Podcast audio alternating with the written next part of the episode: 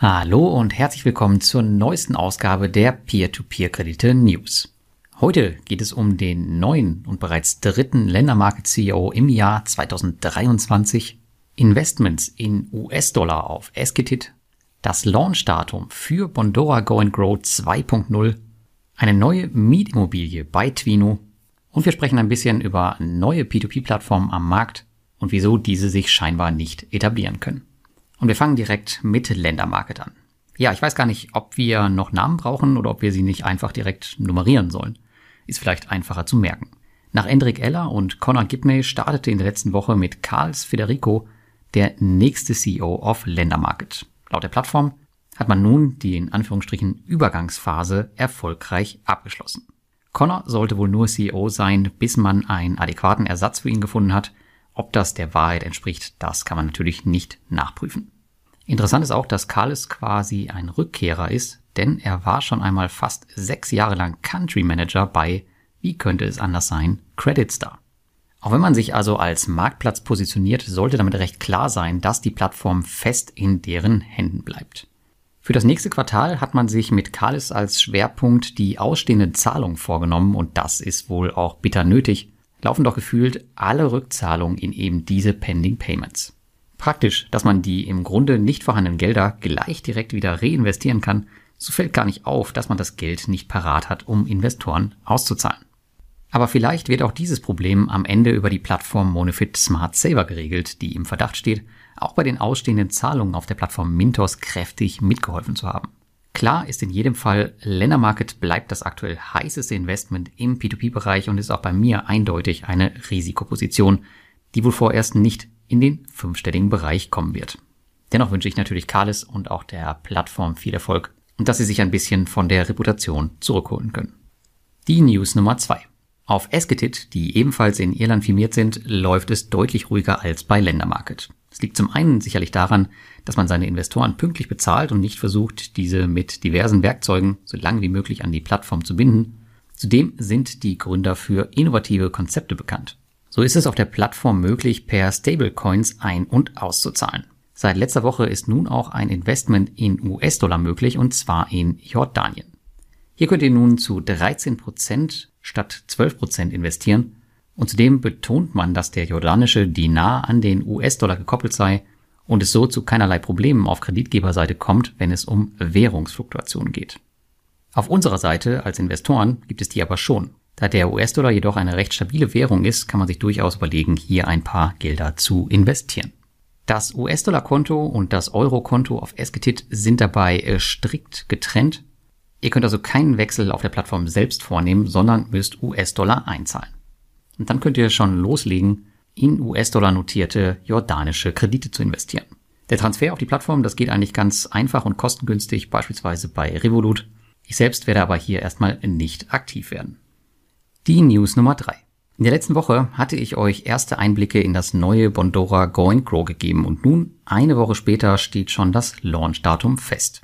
Am 20.10. startet stückweise das Rollout der neuen Umgebung und wahrscheinlich werden noch nicht alle Funktionen wie gewohnt da sein. Verabschieden müssen wir uns zudem von der Brieftasche. Solltest du noch Gelder in dieser liegen haben, musst du diese bis zum 20.10. entweder in dein Go and Grow Konto überführen oder auszahlen lassen. Ansonsten wird dir das Geld sowieso aufs Konto überwiesen.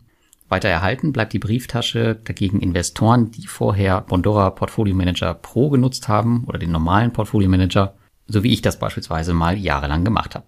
Eine direkte Übertragung zwischen Go Grow und der Brieftasche ist jedoch dann nicht mehr möglich. Ich bin auf jeden Fall schon sehr gespannt auf das Update und hoffe, dass es ein guter Wurf wird.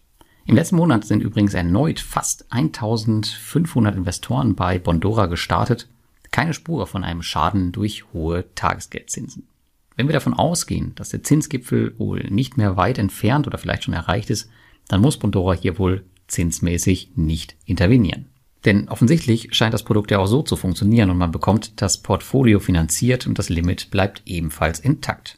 Auch die Umfrage zuletzt bestätigte noch einmal, dass Bondora Going Grow mit Abstand das beliebteste Produkt im P2P-Bereich ist und vermutlich wohl auch erstmal bleibt.